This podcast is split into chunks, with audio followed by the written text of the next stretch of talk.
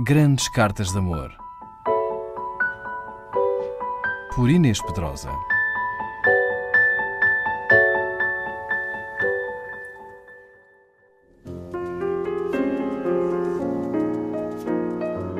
Casado e com dois filhos pequenos, o escritor Oscar Wilde apaixonou-se por Lord Alfred Douglas. O pai do amante denunciou o escritor, que acabou por ser condenado a dois anos de prisão por atos imorais com rapazes. O amante nunca o foi visitar à prisão, onde Wilde lhe escreveu uma longa e magoada carta que viria a publicar em livro sob o título De Profundis. A condenação e a prisão destruíram física e mentalmente o escritor, que morreria aos 46 anos, três anos depois de ser libertado. Depois de atravessar o inferno do tribunal e antes do verdito, Oscar Wilde escreveu a Alfred Douglas esta carta, ainda cheia de paixão e esperança. Segunda-feira, 29 de abril de 1895. Meu querido menino, esta carta serve para te garantir o meu amor eterno e imortal por ti. Hoje vão decidir o meu futuro. Se a prisão e a desonra tiverem de ser o meu destino, pensa que o meu amor por ti e a ideia, a crença ainda mais divina de que também tu me amas, me sustentarão na minha desgraça e me tornarão capaz, espero eu, de aguentar a minha pena com mais paciência. Pois a esperança, diria mesmo a certeza de te reencontrar um dia, é o propósito e o incentivo da minha atual existência. Devo por isso continuar a viver neste mundo. O querido amigo veio visitar-me hoje. Entreguei-lhe várias mensagens para ti. Fez-me uma promessa que me tranquilizou. Disse-me que nunca faltará nada à minha mãe.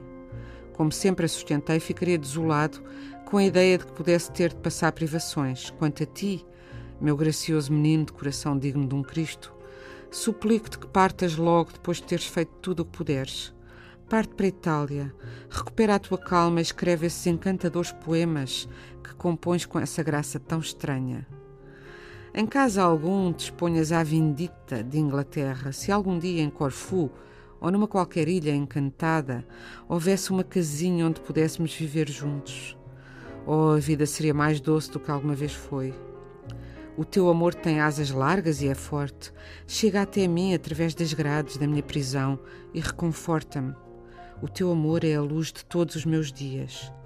Se o destino não for nosso amigo, os que não conhecem o amor irão escrever, eu sei-o, que fui uma má influência na tua vida. Se isso acontecer, tu vais responder, vais responder que não é nada disso. O nosso amor foi sempre belo e nobre. E se sou objeto de uma terrível tragédia, é porque não compreenderam a natureza desse amor. Na tua carta desta manhã, dizes-me uma coisa que me dá coragem. Tenho de me lembrar disso frequentemente. Escreves que é meu dever, para ti e para mim, viver, apesar de tudo. Acho que tens razão. Vou tentar e hei de conseguir.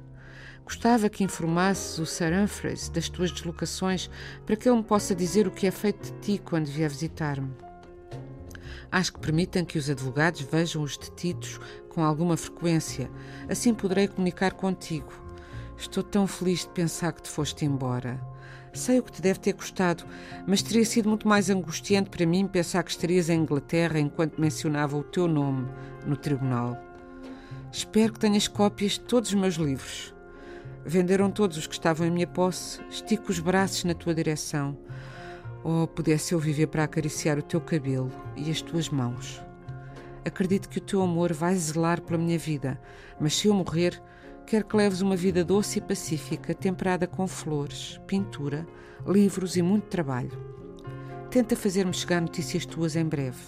Escreva esta carta do fundo de um grande sofrimento. Este longo dia no tribunal deixou-me exausto. Meu querido rapaz, oh, o mais delicioso entre todos, o mais amado, o mais amável. Espera por mim, espera por mim. Tenho agora por ti, como sempre desde que nos conhecemos, um amor dedicado e imortal. Teu Oscar. Grandes Cartas de Amor. Por Inês Pedrosa.